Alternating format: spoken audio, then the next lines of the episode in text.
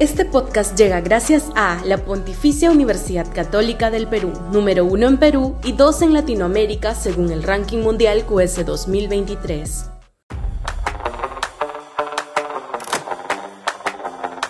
Un gobierno paralizado. A nadie debería sorprender que Dina Boluarte siga creciendo en sus niveles de desaprobación.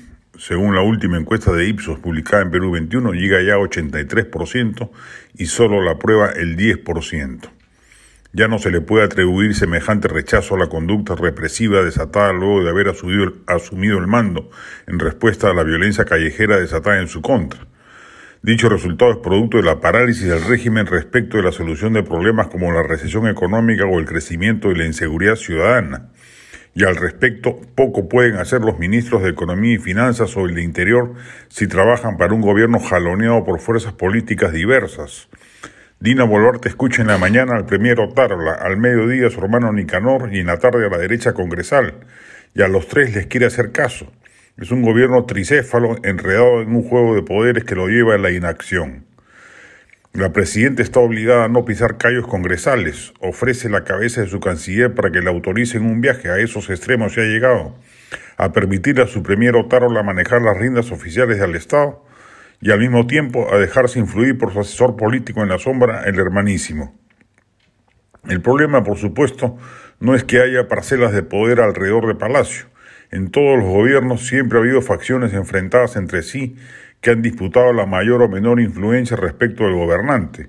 Es hasta saludable que ello acontezca porque de esta competencia surge por lo general un tablero de herramientas más rico para quien detente el poder final de decisión. El problema es cuando este entrecruzamiento de presiones lleva a la parálisis, como es el caso.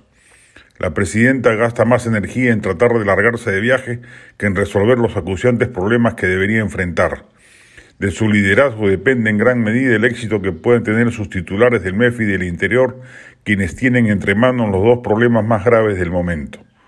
A falta de operadores políticos eficaces, es Palacio y particularmente la presidenta quien está obligada a jugar un rol administrativo de los asuntos públicos. Y eso es lo que no está ocurriendo, generándose el vacío que la ciudadana e intuye y que se refleja en las encuestas citadas.